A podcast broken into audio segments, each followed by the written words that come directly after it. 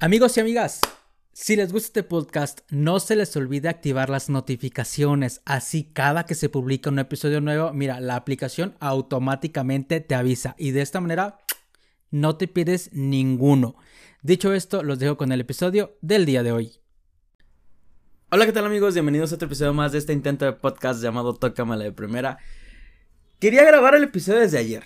La verdad quería grabar el episodio desde ayer, desde el lunes. La intención era grabarlo en la noche, casi en la madrugada, como lo hacía con anterioridad. Pero ya la edad, güey. La edad y el trabajo y las, las actividades extras que realizo día a día no me lo permitieron. O sea, realmente ayer llegué a las once y media a mi casa.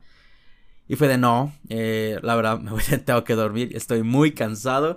Y bueno, eh, lo estoy grabando ahorita a las 7. A las 7 no voy a ir a, mis actividades que tengo después porque la verdad sigo fatal. Han sido días pesados en el trabajo, pero aquí andamos, aquí andamos grabando un episodio más. Y pues bueno, la gente que regularmente me escucha sabe que yo soy muy desorganizado con el podcast en el sentido, bueno, sí que a veces publico, a veces no, pero conocen la dinámica del mismo, que yo prendo el micrófono y hablo lo que se me venga a la mente, así diga pura tontería, como debe de ser. Pero en esta ocasión le di una estructura al episodio de hoy. Y le voy a decir que medio. Le di una estructura, la hice de 5 minutos. Así que la, la, estructura del episodio de hoy se dividirá en tres partes. Dividirá en tres partes. Una, la euforia del partido contra el Atlas del pasado domingo. Dos, lo que no me gustó de este partido. Porque sí, a pesar de haber conseguido el pase a semifinales, hubo cosas que no me gustaron. Y tres, el previo contra el América, sin datos, nada, sin datos, simplemente lo que se venga a la mente, o más bien mi sentir y mi pensar sobre este partido que, que bueno, ya hablaremos, ya hablaremos de él en su momento. Volvamos al primer, al primer punto, la euforia, el resultado, lo positivo del partido que nos dejó el pasado domingo contra el Atlas. A ver, yo pienso que lo más a resaltar en este encuentro para mí, es la línea defensiva. La línea defensiva siento yo que, que, que, mejoró muchísimo con respecto al partido de ida.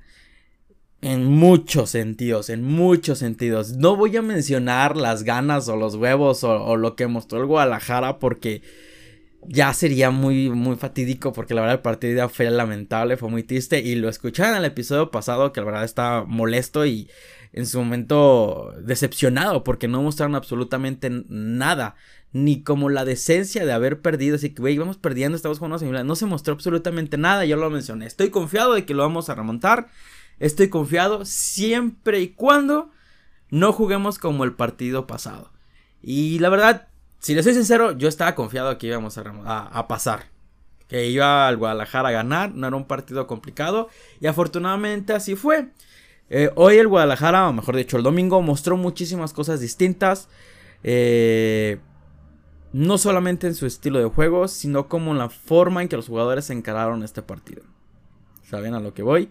Lo sintieron. Exacto, lo sintieron. Sabían a lo que estaban jugando, sabían lo que estaba en juego y sabían lo que pasaba, ¿no? Por esa manera. Sí, le sirvió un poquito la sangre, tampoco es que bueno, mucho, pero también mucho tuvo que ver los movimientos tácticos o los cambios que realizó Paunovic. La verdad. Uno de ellos, y lo mencioné el episodio, el episodio pasado, fue lo del pollo briseño. Fue lo del pollo briseño. Yo lo, yo lo dije, a ver, el pollo briseño te brinda mucha sangre, te, te, brinda muchas ganas, te brinda ese, esa, esa enjundia, ese grito que, que ese extra, como lo menciona él, lo menciona en la serie de, güey, yo lo que seré muy malo, pero le pongo huevos. Pues eso es lo que te brinda ese cabrón y es lo que es importante en este tipo de partidos. Yo lo dije, para mí debió ser titular Pollo Briseño contra el Atlas en el partido de ida. Porque es un güey que, que te hace, güey, como que te pega un pinche regañadón y te da un sopapo y, ay, güey, pues te activas, ¿no? Y siento que eso fue muy necesario o era muy necesario en el partido de ida y afortunadamente Paunovic decidió meterlo y, y, güey, lo de Briseño, eh, imponente, imponente Briseño no dejó hacer absolutamente nada a Furch, nada, o sea, el güey madre, o sea, estaba pegado todo el momento, todo el momento, o sea, absolutamente nada, nada. Balón que iba por, por el aire, balón que ganaba el pueblo briseño y la verdad, qué partidazo dio el cabrón. La verdad, qué partidazo dio. Y sí, lo voy a repetir y va a parecer que, que aquí grabadora. Ok, como lo mencionan algunos.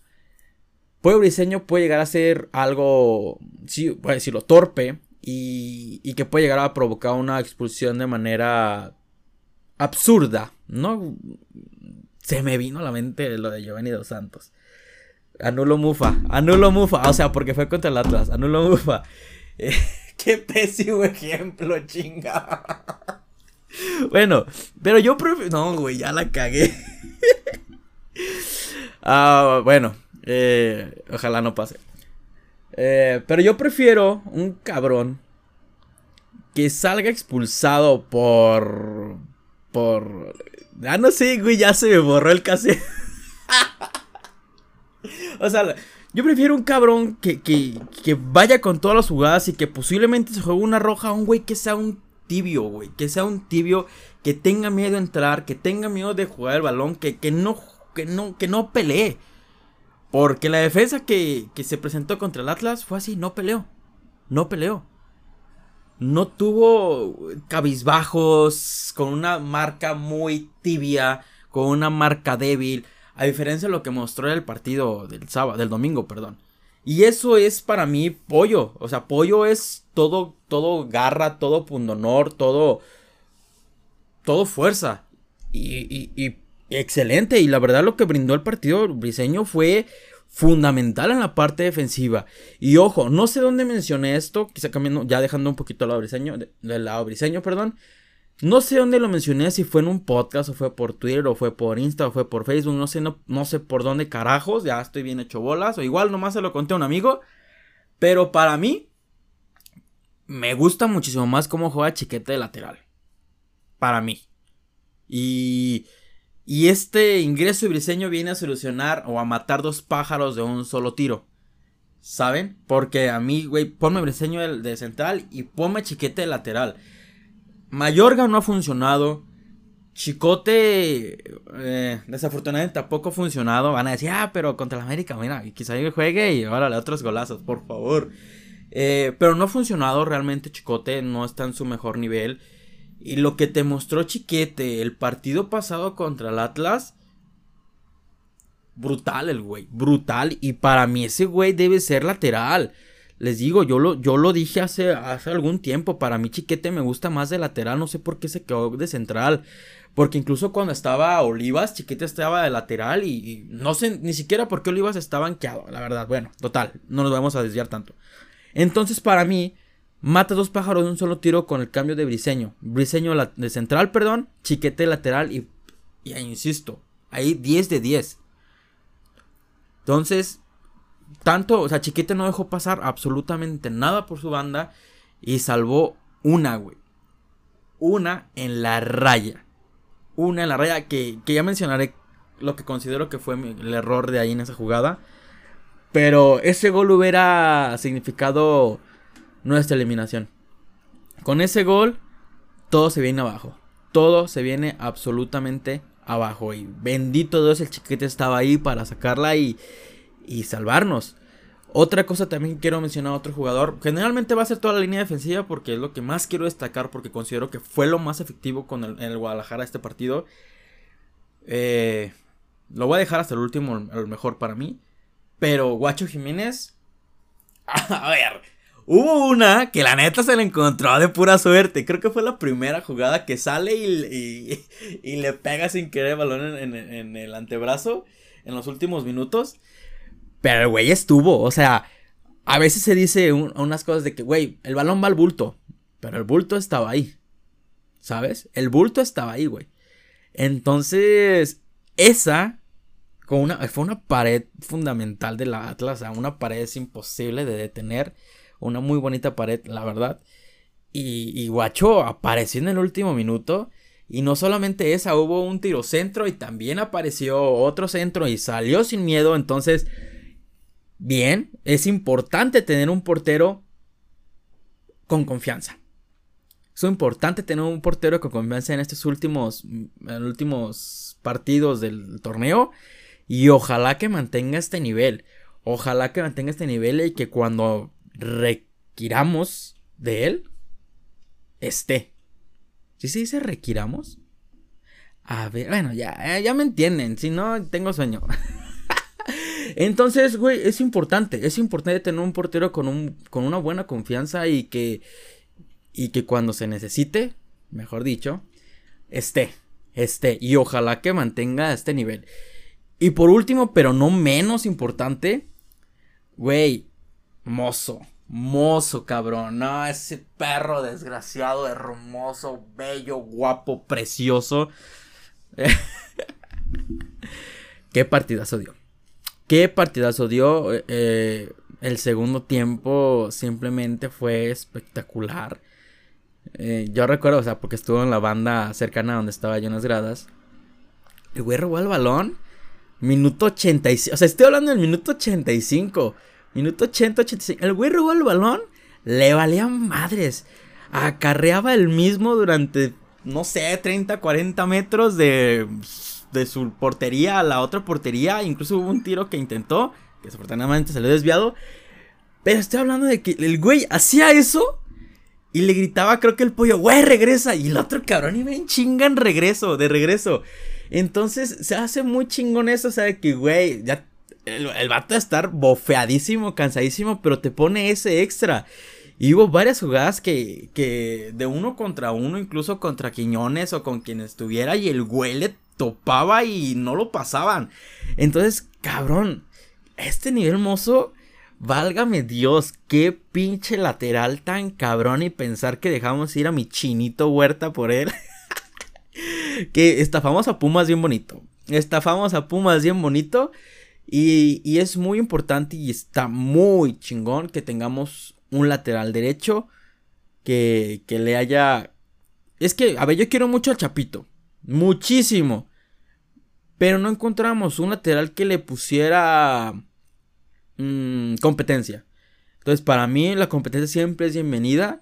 Y está chido que, que hubo alguien que le compitió y que pues le está ganando la partida de una manera fundamental y brutal. Y estoy seguro que como ese Chapito, o sea, el Chapito, el güey, es de los que, o sea, acepta, ¿no? Por decirlo de una manera.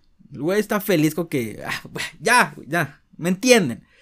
Entonces está muy chido, muy chido el nivel que está mostrando Mozo. Y, y, yo lo mencioné, no me acuerdo si lo mencioné en el podcast pasado, pero pues Mozo. Para mí nadie salvó el partido. El partido de ida. Pero si hubiera que rescatar a alguien, posiblemente él. Entonces, para mí, el jugador del partido, sin lugar a dudas, sin lugar a dudas. Y también por mencionar a Alexis Vega, un Alexis Vega que pide la pelota, que trata de ser líder, que es organizador, que busca, que intenta, que juega, que, que hace, que deshace. Y pues que a veces no tiene con quién encontrar asociación. Pero que toma el rol de líder, que toma el rol de aquel jugador que quiere hacer algo diferente, aquel jugador que quiere armar las jugadas, aquel jugador que quiere organizar las mismas, aquel jugador que quiere hacer algo distinto. Entonces, ahí también dejarlo, quizá no, no fue el jugador o, no hubo mucho... Ves que ya de Vega esperamos un golazo, un pase de gol o algo así, pero es un jugador que, que, intenta, que busca la pelota, que no se esconde, que no se esconde y eso es, eso es muy importante. También mencionar, el estadio el estadio jugó un, un algo, o sea, el estadio pesó, la verdad, y está muy cabrón. El, estadio se entregó completamente en el partido. Eh, algo, algo que se me hace muy chingón, muy chingón cuando, cuando la gente apoya las iniciativas que, que, que se dan. Las banderas se veían muy chidas, muy cabronas. Y, se siente un ambiente muy bonito. Un ambiente muy bonito, no un ambiente como en aquellos torneos pasados que era hostil y todo el desmadre. Entonces siente un ambiente muy chido, muy chido. Y luego al final, este, te ponen la te deseo lo mejor. Ya ven, como, ay, hijos de su pinche madre. Pinche canción, ya la sueño. Ya la sueño, ya la sueño. Ya, güey, ya ponla, ya párenle, por favor. Pero, bueno, ya, los que vieron el video, se cantó. Se cantó como, como en el 2017. Oigan, ya, no, no voy a decir nada, ya. Este, pero qué chingón. También me tocó la salida, les, los voy a contar. ¡Ah, no! ¡Espérense! Es, espérense, de veras, se me olvidó mencionar un jugador importantísimo que va a estar en la, en la primera sección y en la segunda, en, lo que me gustó y lo que no me gustó. El Tiva Sepúlveda, Tiva. A ver, ustedes saben que mi jugador favorito no es el Tiva, ¿verdad? Pero en el, tiro de esquina, yo recuerdo, yo recuerdo, y estaba haciendo mis manitas como corazón y haciéndolo así como a él poniendo en el centro. Estaba haciéndolo ahorita, pero pues no me ven. Decía, Tiva, güey, un gol. Lo decía de mamada, o sea, no pensé que fuera a meter un gol. Y decía, si Tiva mete un gol, me pongo su dorsal y su nombre en mi playera. Hijo de perra, me cayó. Hijo de perra, me cayó el hocico. me cayó, me cayó. Me cayó, no lo podía creer, la verdad. Maldito perro desgraciado. Pero pues ahora tendré que poner. Nunca, nunca, ojo, nunca le he puesto un maldito dorsal ni nombre a una playera. No me gusta. Pero soy hombre y no payaso. Entonces lo tengo que hacer y lo voy a cumplir. Lo voy a cumplir, perdón. Lo voy a cumplir, ni modo. Ahí ando abriendo el hocico. Ahí ando. Pero bueno, Tiva, gracias, güey. Tantas veces te pedí una y por fin la, la hiciste, la hiciste y contra qué rival. ¿Contra qué rival? Ah, ya, cambio de tema. Les quiero mencionar algo, güey. La salida. Yo vine manejando, en gusto por saliendo el, circuito. O sea, ni siquiera salió todo el estadio, estaba como por la calle que lo rodea. Los que han ido lo conocen, que es el circuito. Entonces, por lo general, siempre el, carril de la mera derecha, el carril del extremo derecho, está vacío. Entonces yo iba por ahí, porque, güey, no sé por qué se traba la raza. Y de repente, pum, se me mete un pinche carro así, bien a la brava, ¿no? Casi, o sea, neta, casi estuve a punto de estamparme el albato. O más bien el de chocar, chocar, chocar, pues. pinche pendejo. Y de repente veo, güey, que se para dos carros adelante y saca la cabeza, empezar a gritonear a los de lado y como que no agarras el pedo. Dije, ah, son compas, ¿no? Y se baja el güey y empieza a gerar, ¿no? Ya, cabrón, empieza a gerar, güey. Y del otro carro venía lleno. Creo que este güey venía solo. Del otro carro venía lleno. Creo que una chava venía manejando, si mal no recuerdo. O si mal mi, vista no me falla, todo pasó muy rápido. Creo que venía manejando una chava. Y el carro venía lleno de cuatro puertas. Creo que este güey iba en un march. Entonces, de repente, se abre la puerta del copiloto. Se abren las dos puertas de atrás y salen tres güeyes, ¿no? Y este güey solo, ¿no? Entonces ya el güey se sube. Ay, Dios. El güey se sube y sigue ajerando, ¿no? Y haciendo la pinche típica de que se le mete y le frena para que le dé el madrazo y ay, no. Entonces, güey, pues ya se, se, le, se le para enfrente. Se le para enfrente y se baja. Se bajó y yo iba por al lado. Es que a mí me mama el chisme. Yo iba al lado despacito. Yo iba al lado despacito. Yo iba al lado despacio. Y se baja y ya va bien fiera, güey. Acá frente a los otros. Se bajan los tres cabrones, güey. Es que no me cabe la pinche cabeza. Se bajan los tres cabrones y el güey empieza a gerar. Y ya se va al ya pues empiezan a los madrazos, se va al camellón y de repente lo ve en el suelo y los tres güeyes dándole de patadas. Y los todos los vatos, los cuatro, o sea, el güey tirado y los otros tres con la playera de Chivas. No sé qué habrá pasado, no sé qué habrá sucedido, por qué se habrán peleado, habrá sido una pendejada porque ay, no me dejó pasar, no lo sé. Pero digo yo, digo yo. A ver, carnal. Vas tú solo. En el otro carro van tres. ¿A qué chingado le juegas al chingón? Le pusieron en su madre al vato. O sea, todo por... ¿Por qué, güey? O sea... Hay que ser más inteligentes, ¿no? Hay que ser más inteligentes. Y habrá sido una pendejada por lo cual se molestó. Lo bueno lo bueno es que cuando se metió yo no le pité. si no hubiera tocado a mí los putazos. Pero no, o sea, no mames, hace una pendejada. El vato bien salsita, se baja y de repente, tres minutos después, lo ves en el suelo.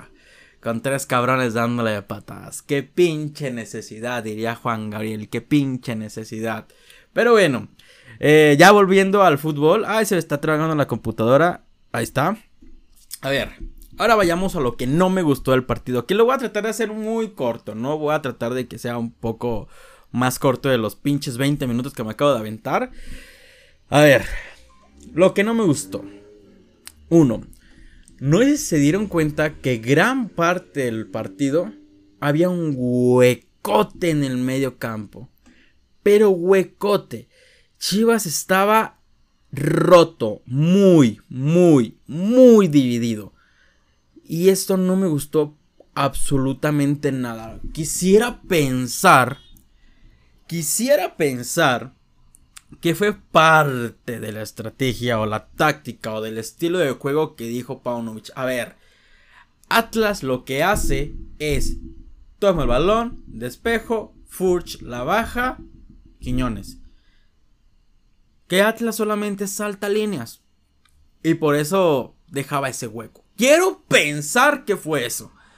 Pero a mí, el ver ese hueco enorme entre la defensa y el medio campo, no me gustó en lo absoluto. Y quizás es por ello que en lo, en lo bueno del partido, o lo que me gustó, no mencioné a ningún mediocampista.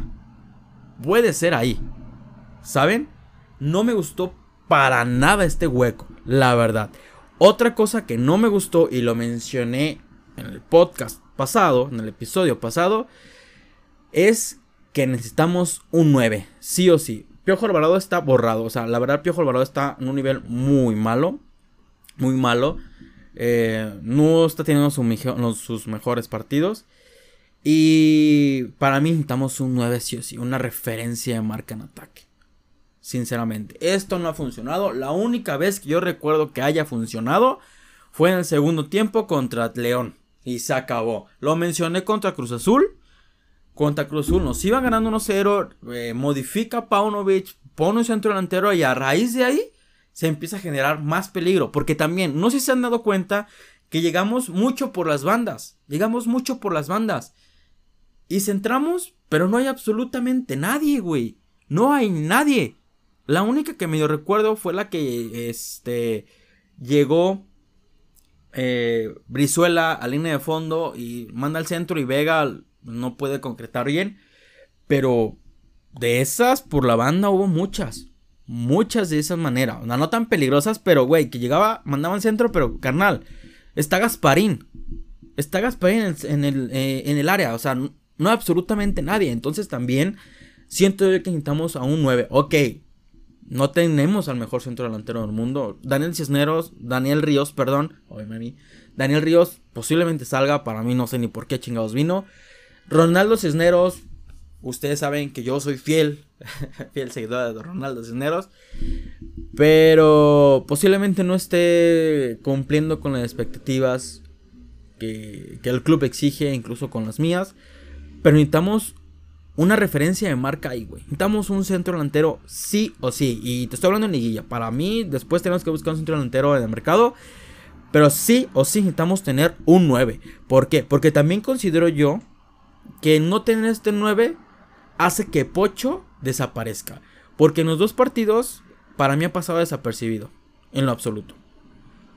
Entonces siento yo que, que no, que, que, no sé, güey. O sea, que al, al ser él como el atacante o quizá la persona más peligrosa, no sé cómo explicárselos, le quita mucho, mucho, mucho peso. No sé, o sea, no sé cómo llegárselo a explicar. Siento yo que, que, que Pocho, al llegar de sorpresa teniendo un 9, teniendo un centro delantero, es más peligroso que no teniéndolo.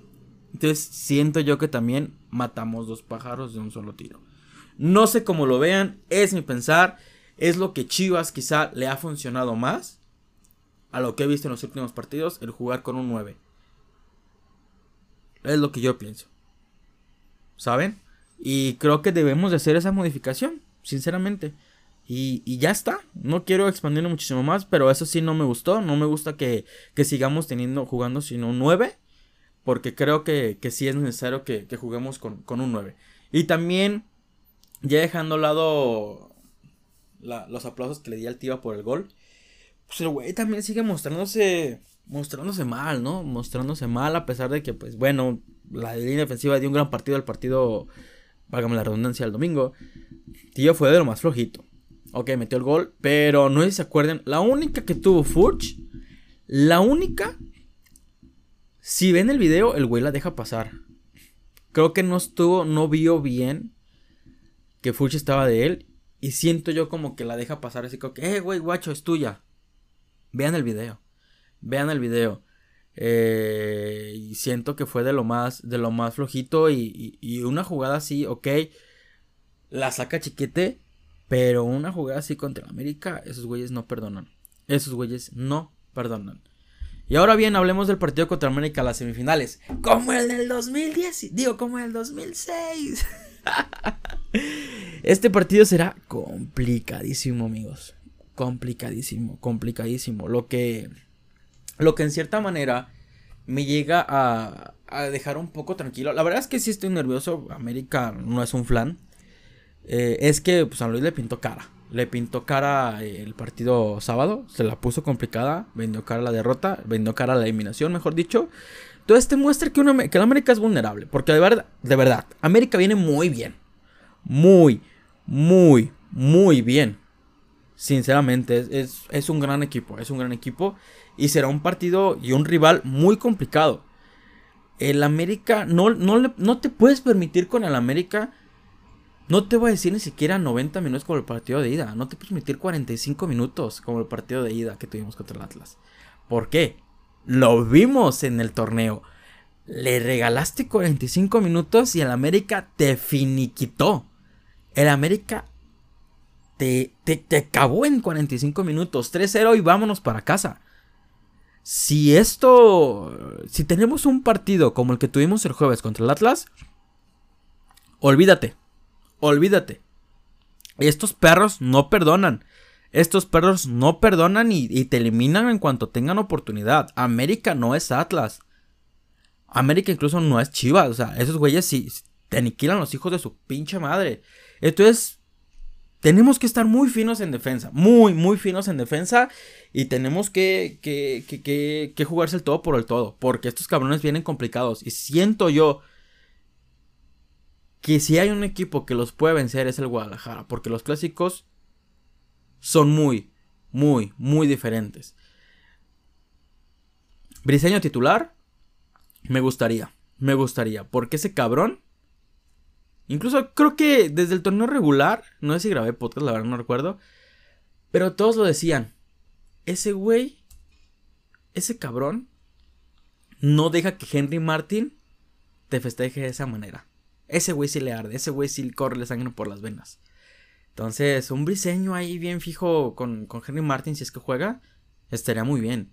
Y parece ser que va a ser un partido muy, muy... Dejando de lado el clásico, va a ser un partido muy bueno, muy bueno, que ya se juega el pasado mañana. Y que, güey, mmm, ¿nos arriesgamos? ¿Nos arriesgamos de que aquí sale el campeón? ojalá no, ¿verdad? bueno, no, ojalá sí, porque vamos a, ganar. Pero semifinales clásico nacional, posiblemente el rival que el América no se quiere enfrentar. Posiblemente. Será un partido muy complicado. Pero ojalá que el Guadalajara salga enchufado los 90 minutos y que presenten un buen fútbol. Porque insisto, insisto. 45 minutos que tú le flojees 45 minutos que no estés al máximo. Adiós. Se acabó la liguilla, se acabó todo. Ya estaremos hablando del próximo jueves. Jueves en la madrugada. Ahí sí, jueves en la madrugada vamos a estar hablando de este partido. Y ojalá estar hablando de una victoria del Guadalajara. Esperemos, esperemos que así sea. Y pues también algo que no me gustó. no me gustó porque afecta a mi salud directamente. Güey, no mames, el final, es que los biches Pau, Paunovic se manchó con los cambios, te metió a Sergio Flores, te metió a... ¿A quién más chingados metió en defensa? ay, no sé, güey, ese güey se echó para atrás. Güey, güey, qué sufrimiento, qué sufrimiento, ya acaba la ya acaba la Güey, eh, Dios es rojiblanco Dios, mira, no tengo pruebas, pero tampoco dudas. Lo mencioné las cartajadas que tuvo Guacho. Pero el poste, el, güey, el poste, el poste, el poste, el poste. Ah, quieras abrazar y besar ese poste. El poste. No, güey, es que ya está de árbitro, ya cábalo. Agregó como 75 minutos, eso parecía en el estadio. Y eso. eso tampoco me gustó, sinceramente. Sufrir tanto, sufrir tanto, sufrir tanto. Fue algo que. A mi corazón no le viene bien. A mi presión arterial no le viene nada bien. Estoy seguro que todos todos, mira, me estaba acordando y estoy hasta sudando otra vez de cómo sufrí como Magdalena en ese momento. Estoy seguro que todos, todos sufrieron de esa manera, de esa manera. No, no puedo, no puedo permitirme otro partido, otra, otra eliminatoria de este, con este sufrimiento. Mi corazón, mi corazón realmente no lo soportaría. Bueno, ya me explayé 30 minutos. 30 minutos. No pensé. Ah, estuvo bien. 30, 30 minutos. Creo que cubrí todo lo que quería cubrir. Y si no, pues ni modo, ya se me olvidó. Pero nada, nada más que decir. Que tengan un bonito día, una muy bonita tarde una muy bonita noche, dependiendo en la hora en la que me estén escuchando. Les mando a todos un fuerte abrazo de semifinalistas. Próximamente, ojalá decir finalistas. Y que estén todos muy bien. Chao, chao.